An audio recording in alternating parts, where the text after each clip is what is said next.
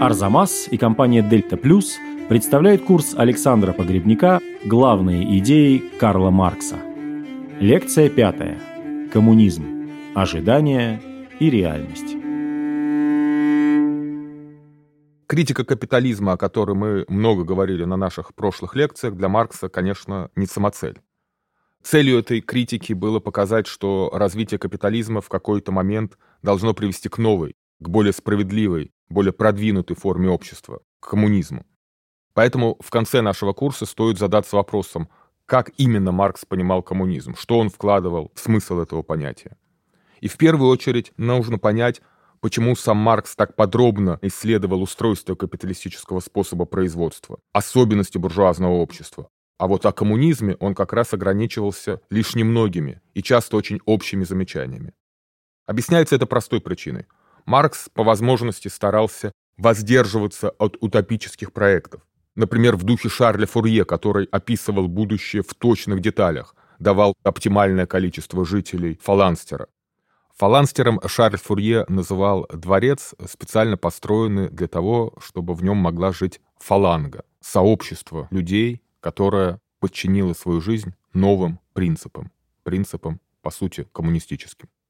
Маркс же полагал, что то, каким коммунизм окажется в реальности, мы узнаем только тогда, когда мы преодолеем капитализм.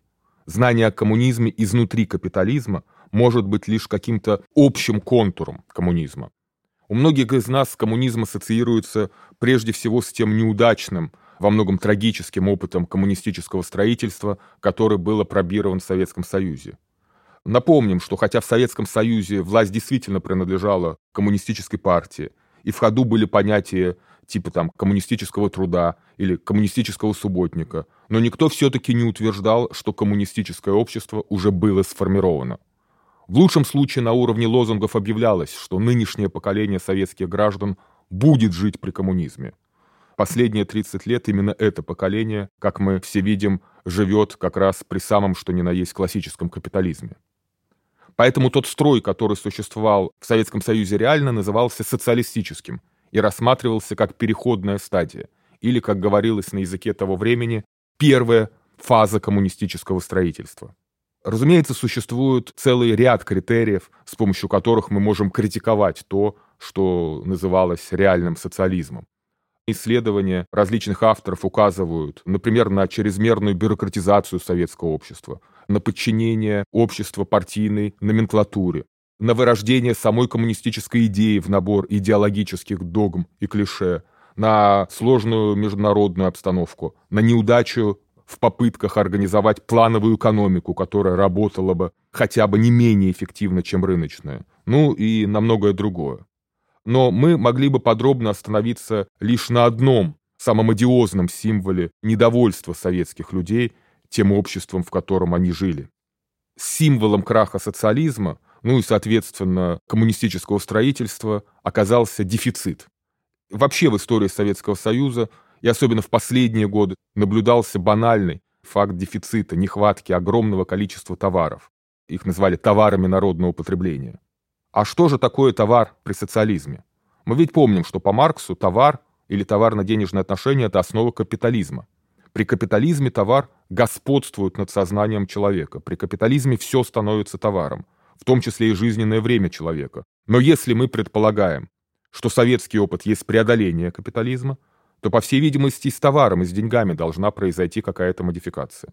О природе так называемого социалистического товара и социалистических денег в советской науке существовали очень любопытные теоретические дискуссии, которые сегодня, конечно, кажутся нам надуманными, схоластическими, абстрактными.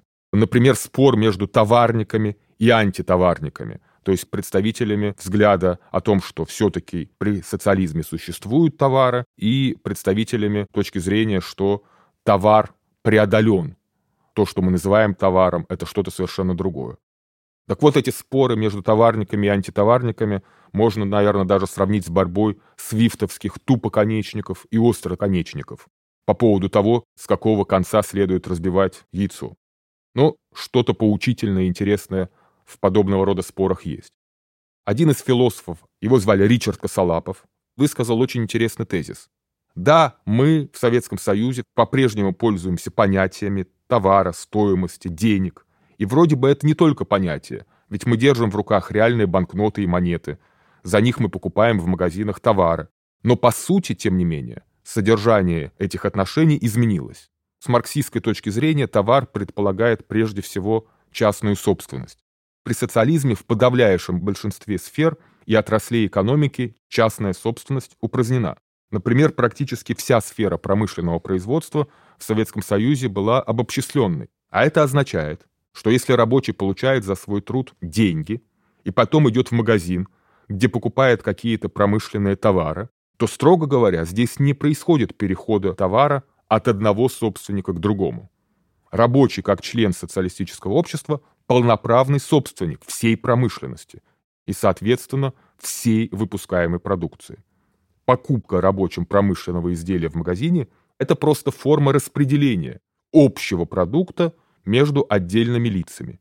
И в основу этого распределения положен социалистический критерий – каждому по труду. То есть деньги, которые приносит рабочий в магазин, это просто-напросто квитанция, по которой он получает продукт согласно своему трудовому вкладу. При коммунизме, кстати, эта формула распределения каждому по труду должна была быть изменена на формулу каждому по потребностям. И, конечно, такая идея распределения по потребностям предполагает вообще коренное изменение сознания, культуры людей, Например, если дети в Советском Союзе у родителей спрашивали, а что такое коммунизм, то родители могли дать, например, такой ответ. Коммунизм — это когда мы приходим в магазин и можем брать бесплатно все, что нам нужно и сколько нам нужно. Ну и ребенок тогда мог спросить, значит ли это, что если я приду в игрушечный магазин, я могу забрать все игрушки, какие там только есть. Ну и родители могли, например, отвечать, вот пока люди так думают, коммунизма и не будет. И наоборот, только когда люди поймут, что не нужно брать больше, чем им нужно в реальности, тогда возникнет коммунизм. Итак, деньги при социализме, строго говоря, не деньги, а просто квитанция, с помощью которых человек свой трудовой вклад может превратить в конкретный продукт. Тогда и товары – это, строго говоря, не товары, а просто продукты совместной деятельности, которые принадлежат тем, кто их произвел. Поэтому, резюмирует Ричард Косолапов, при социализме во многих отраслях товарно-денежные отношения уже по сути преодолены. Но тем не менее форма или просто название товар, деньги пока сохраняется. Своему реальному смыслу они, если где-то еще и отвечают, то лишь там, где остаются в рамках советской экономики отношения различных собственников. Например, при покупке колхозной сельхозпродукции. Ну, потому что в отличие от промышленных предприятий, колхозы были в кооперативной собственности. Но даже если товар всего лишь форма, которая осталась от прошлого, какой-то атовизм товарно-денежных отношений, в том числе и на уровне психологии, в ней все равно оставался. Парадокс социалистической экономики, возможно, состоял в том, что хотя в советском обществе был культ труда и производства, и экономика работала на то, чтобы постоянно мобилизовывать труд, то есть создавать то, что при капитализме называется стоимостью, трудящиеся при этом испытывали нехватку продуктов, которые могли бы удовлетворять их потребности. То есть деньги часто было не на что потратить. Ну или то, на что было можно их потратить, не всегда удовлетворяло людей. В качестве примера можно привести одну сцену из э, фильма Киры Муратовой. Это ее первый фильм, снятый еще в 1967 году «Короткие встречи». Одного из главных героев в нем играет Владимир Высоцкий. Он играет геолога, и вот однажды он заходит в какой-то провинциальный буфет и просит буфетчицу подать, э, что там у тебя есть, пиво, колбасу, ну, короче, какую-то нехитрую снеть. Хотя, как, наверное, кто-то еще помнит, пиво в СССР часто тоже бывало в дефиците. Так вот, персонаж Высоцкого сидит за столом и рассматривает рекламу французского коньяка на вырванной из какого-то журнала странице. На этой рекламе изображена красивая фотомодель своего рода такое окошко в западную жизнь, и Высоцкий говорит при этом, вот ерунда ведь, а красиво. Мы видим, что люди, которые вообще-то много и тяжело работают, и они предполагают, что их социалистический ударный труд должен создавать реальное богатство, которое должно принадлежать самим трудящимся. Так вот, они сталкиваются с этим богатством скорее через эффект нехватки. То, что существует в качестве реальных продуктов социалистического труда, не удовлетворяет весь спектр потребностей том числе и эстетических потребностей советского человека. Если в западном обществе в 60-е и 70-е годы, в том числе в марксистской литературе, начинается критика так называемого общества потребления, то в Советском Союзе в это же время мы видим, что человек как раз от этого потребительского рая оказывается отчужден, в том числе и с помощью так называемого железного занавеса. Например, советский человек мог путешествовать по всему миру, но только смотря передачу «Клуб кинопутешественников», где за всех советских людей путешествовал ее ведущий Юрий Сенкевич. Вот что послужило одним из симптомов кризиса, а затем и несостоятельности так называемого социалистического общества. То, что персонажу Высоцкого не хватает именно красоты на уровне повседневного потребления, очень важно. Ведь коммунизм обладает и эстетическим измерением. И оно, кстати говоря, далеко не на последнем месте. В качестве примера можно привести концепцию одного из наиболее интересных советских философов-марксистов, много занимавшегося вопросами эстетики. Речь о Михаиле Лившице, который в свое время написал замечательную книгу под названием «Философия искусства Карла Маркса».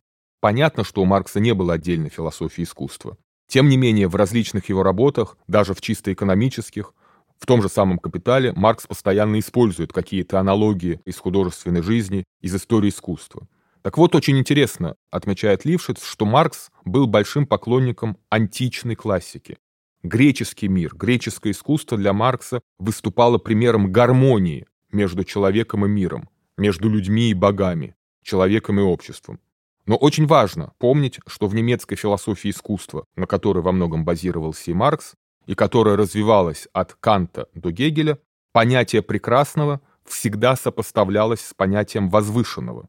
И для Маркса, как во многом и для Гегеля, возвышенное являлось как раз чем-то таким, что ставит под вопрос гармонию, ставит под вопрос соразмерность человека и мира.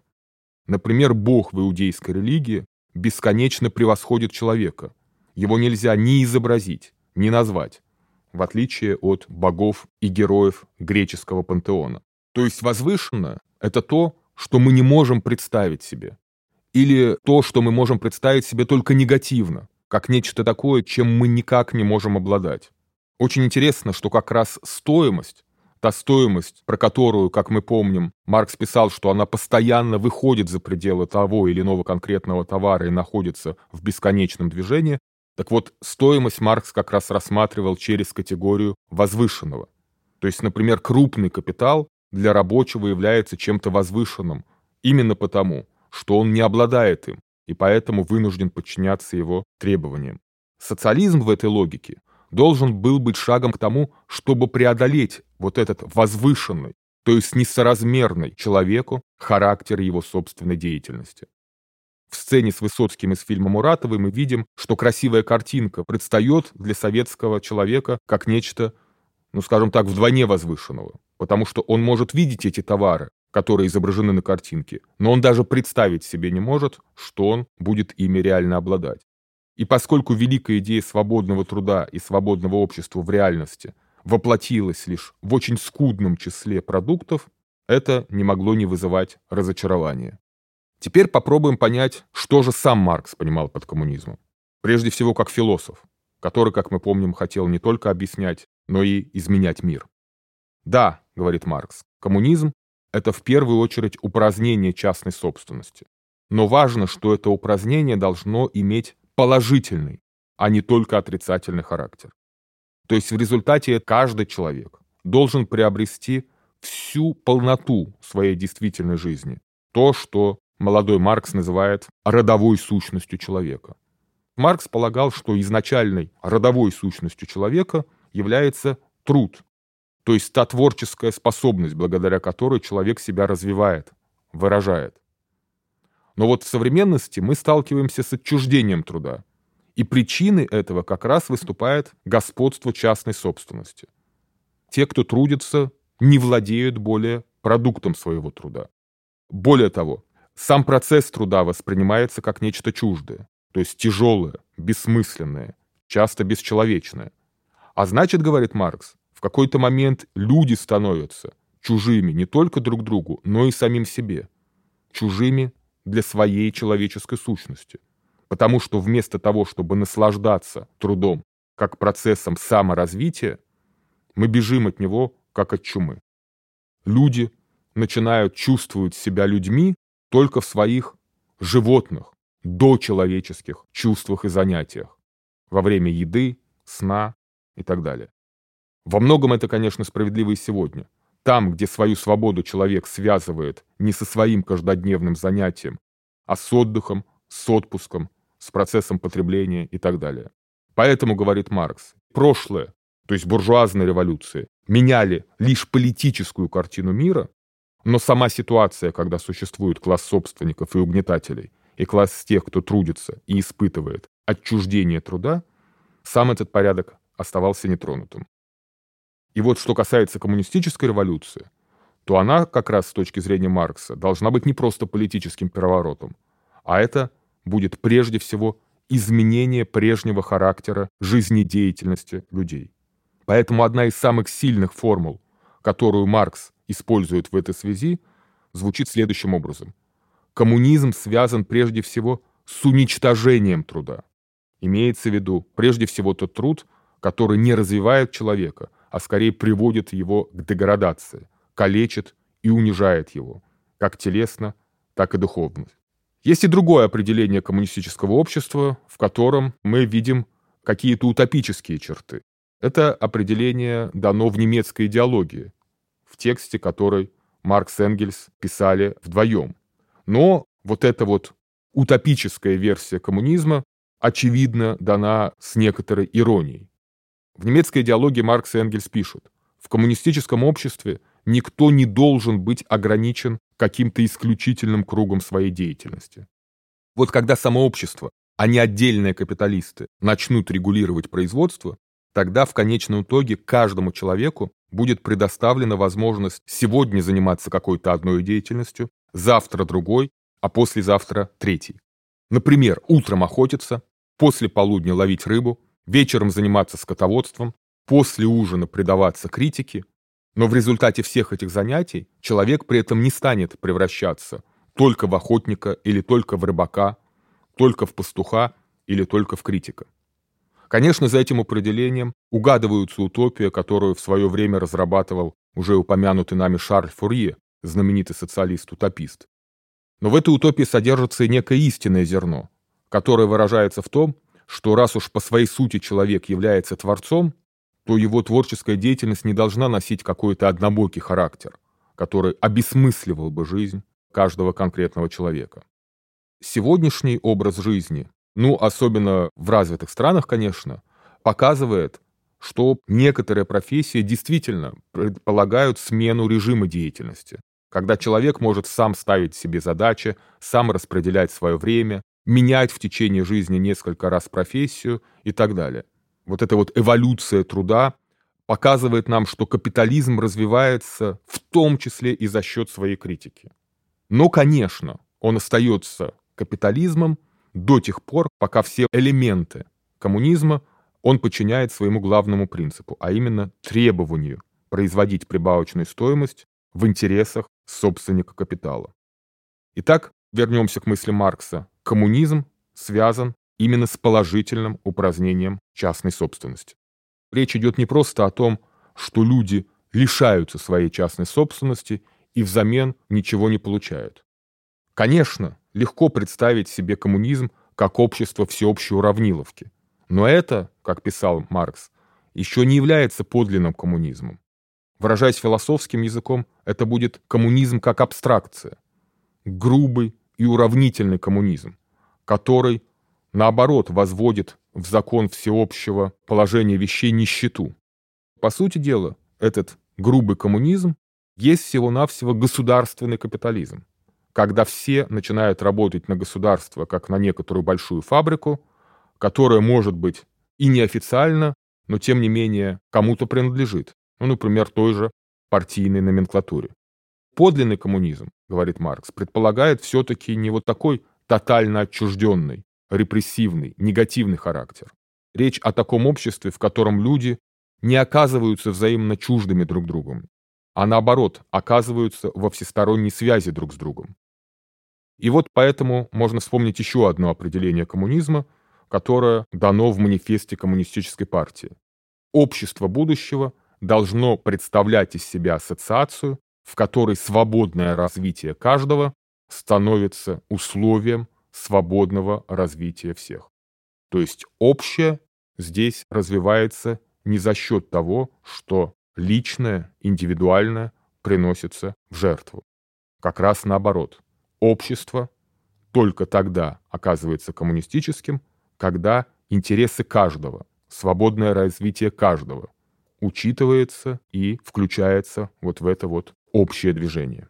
И здесь можно предложить несколько неожиданное сравнение. Маркс был современником великого немецкого композитора-романтика Рихарда Вагнера. Как и Маркс, Вагнер в молодости был под большим влиянием философии Фейербаха. И вот в своем самом известном теоретическом сочинении, которое называется «Произведение искусства будущего», Вагнер, совершенно неожиданно на первый взгляд, использует понятие коммунизма. Все дело в том, говорит Вагнер, что если мы посмотрим, как сегодня устроена художественная жизнь, то нам бросится в глаза, что в большинстве случаев она устроена на началах эгоизма. Каждый отдельный художник, каждый артист, а также каждый отдельный вид или жанр искусства конкурируют с другим, утверждается за счет другого. Так вот этому эгоистическому представлению о мире искусства Вагнер противопоставляет коммунистическую организацию произведения искусства будущего – которая будет иметь форму гармоничного сотрудничества художников и артистов самых разных специальностей. Например, та опера будущего, которую представляет себе Вагнер, будет объединять и поэта, и композитора, и архитектора, который будет строить театр, и художника, который будет делать декорации. И при этом никто из них не будет стараться утвердиться друг за счет друга. А все вместе они будут участвовать в создании единого, всеобщего произведения искусства. Вот эта вот художественная аналогия – действительно точно иллюстрирует то, что Маркс имел в виду под коммунистическим обществом. Но только Маркс рассматривает его уже не только на уровне высокого искусства, но и на уровне повседневной материальной деятельности. Итак, при капитализме, говорит Маркс, мы достигли такого состояния, когда из всей богатой палитры человеческих чувств на первый план вышло лишь самое бедное, самое пустое, самое абстрактное чувство – чувство обладания. Главной целью капиталистического человека является обладание предметом, исключительное пользование. То есть такая ситуация, когда мое богатство предполагает бедность другого человека. А вот коммунистическое общество должно вывести на свет всю палитру человеческих чувств. А человеческие чувства, по определению, предполагают общение людей с друг другом. Когда нам нравится какая-то музыка, мы хотим, чтобы ее послушал кто-то другой. Когда нам кажется, что мы прочитали какую-то очень интересную книгу, мы обязательно хотим поделиться и книгой, и мыслями с другим человеком. Даже когда мы готовим вкусную пищу, мы обязательно хотели бы пригласить за стол других людей, чтобы они оценили наши кулинарные способности. Поэтому, говорит Маркс, при коммунизме даже бедность оказывается не негативным, а позитивным феноменом. Дело в том, что бедность это та пассивная связь, которая заставляет нас ощущать потребность в том величайшем богатстве, каким для нас является другой человек. И вот уже на этом чувственном уровне мы видим, что в основе человеческой деятельности лежит именно коммунистическая природа, которая, тем не менее, может быть отчуждена, если все эти чувства будут подчиняться чувству обладания. И, наконец, еще один очень важный момент, который подчеркивает Маркс, когда говорит о коммунизме. Можно представить себе, что коммунизм — это только идеал, как бы некий горизонт, к которому мы можем лишь бесконечно продвигаться, но при этом никогда его не достигать. В немецкой идеологии Маркс и Энгельс говорят, что это не так. Коммунизм для нас, пишут они, это вовсе не какое-то состояние, которое должно быть только еще установлено. Это не некий идеал, с которым должна сообразовываться действительность. Это не некое внешнее требование. Наоборот, коммунизмом мы называем то действительное движение, которое уничтожает теперешнее состояние человечества. Что имеется в виду? То, что идеал предполагает потенциально бесконечный процесс, когда цель всегда в будущем. Но тогда настоящее превращается всего лишь в средство. И, как мы понимаем, при такой логике мы опять не преодолеваем отчуждение – Теперь настоящее оказывается отчужденным от будущего. Мы работаем на будущее поколение, так как пролетарий работает на капиталиста. То есть можно сказать, что с точки зрения Маркса и Энгельса, даже если мы живем в условиях капитализма, но участвуем в его историческом развитии, то мы постоянно должны обнаруживать в порах капитализма зачатки коммунизма. Те зачатки, которые будут изнутри каждый день преобразовывать капиталистические отношения в коммунистические. Вспомним манифест коммунистической партии. Капитал порождает своего могильщика, пролетариат. Это справедливо, хотя бы еще и потому, что в погоне за прибылью капитал непрерывно совершенствует производство. А значит, эксплуатирует уже не только и не столько физический, но прежде всего интеллектуальный и эмоциональный труд людей. А люди, благодаря этому, все более и более кооперируются между собой. Причем кооперируются не внешним, чисто механическим, а гораздо более глубинным, можно сказать, органическим образом. Дело в том, что знание и эмоции очень трудно отделить от процесса непрерывной коммуникации людей, принадлежащих не только уже разным профессиям, но зачастую и разным поколениям. В самом деле, например, в научно-исследовательской работе мы кооперируемся как с прошлыми, так и будущими поколениями.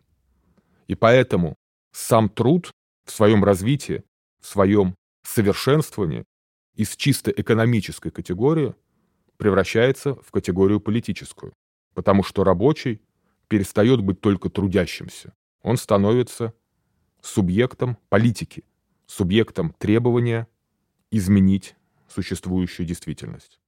Все вот эти процессы, происходящие внутри капитализма, способны ставить под вопрос эффективность и справедливость присвоения капиталом результатов общего труда. Что капитал делает, например, с помощью юридических инструментов патентования, а также в форме новых огораживаний, о которых мы говорили на прошлой лекции. Но, конечно, надо сказать, что и капитализм вновь и вновь обнаруживает способность подчинять себе эти подрывные силы, подчинять их своей логике, своим целям. Ну, таким образом борьба продолжается. Если опыт построения коммунизма, по крайней мере, в истории 20 века не удался, то в завершение можно задаться вопросом, а в принципе, устарела ли идея коммунизма, а вместе с ней и философия Маркса? Конечно, философия Маркса, как и любая другая концепция, требует критики. Она требует дополнительных размышлений, которые учитывают те изменения, которые произошли в мире за последние 150 и больше лет. Но тем не менее можно сказать, что сама идея коммунизма, которая лежит в основе философии Маркса, не устарела. И вот по каким причинам. Мы видим, что господство капитала над живым человеческим трудом по-прежнему сохраняется. Конечно, действительно, характер труда изменился. Люди уже, ну, по крайней мере, в развитых странах вряд ли трудятся по 12 часов, как описывал Маркс в XIX веке. Труд стал гораздо более гуманным, гораздо более защищенным. Хотя опять мы все время должны помнить о том, что одно дело развитые страны, другое дело развивающиеся, куда, как мы знаем, сегодня вынесены многие фабрики и заводы, где люди по-прежнему трудятся очень много и часто в очень тяжелых и изнурительных условиях. Наконец, мы видим, что государство, которое сегодня зависит от международных финансовых структур, которые требуют от него быть экономным, минимизирует свои социальные обязательства. Эти обязательства, кстати, были завоеваны в ходе долгой борьбы, причем борьбы во многое вдохновленной идеями Маркса. Ну, наконец, идеи коммунизма важны и представляют интерес сегодня еще и потому, что современный капитал, который по-прежнему находится в частном управлении – активно использует обобществление труда. Многие виды деятельности сегодня требуют не только чисто технических, профессиональных компетенций, но еще и так называемых общечеловеческих компетенций, таких как общительность, улыбчивость, услужливость, умение работать в команде, умение объединять свои усилия, кооперироваться и так далее. Поэтому мы можем сказать, что одним из главных требований современного капитала, которое он предъявляет к современному работнику, это вообще стереть разницу между рабочим временем и временем свободным. То есть человек должен работать как бы играя, но и отдыхать человек должен как бы постоянно работая, то есть продолжая продумывать какие-то свои задачи, или как минимум заботиться о своем здоровье для того, чтобы на рабочем месте быть более эффективным. Кстати, в конце «Капитала» Маркс высказал свою знаменитую фразу о том, что главной ценностью при коммунизме будет свободное время – так вот, свободное время сегодня тоже под вопросом. Многие задачи, которые ставятся перед современным работником, вообще выходят за рамки официального рабочего времени. Например, один из современных итальянских философов, Пауло Вирна, назвал это состояние современного мира очень точно – коммунизм капитала. То есть капитал, по сути дела, сегодня создает коммунистический характер общества в рамках производства. Он делает людей зависимыми друг от друга, нуждающимися друг в друге. Он постоянно вроде бы на уровне видимости преодолевает отчуждение труда, превращает труд в какие-то творческие задачи, в какой-то интересный процесс. Но при этом продолжает из всего этого частным образом извлекать прибыль. Вирно говорит, что сегодня во многих случаях та прибавочная стоимость, которая производится человеком, производится им зачастую не на рабочем месте и не в рабочее время, а в течение всего жизненного времени человека.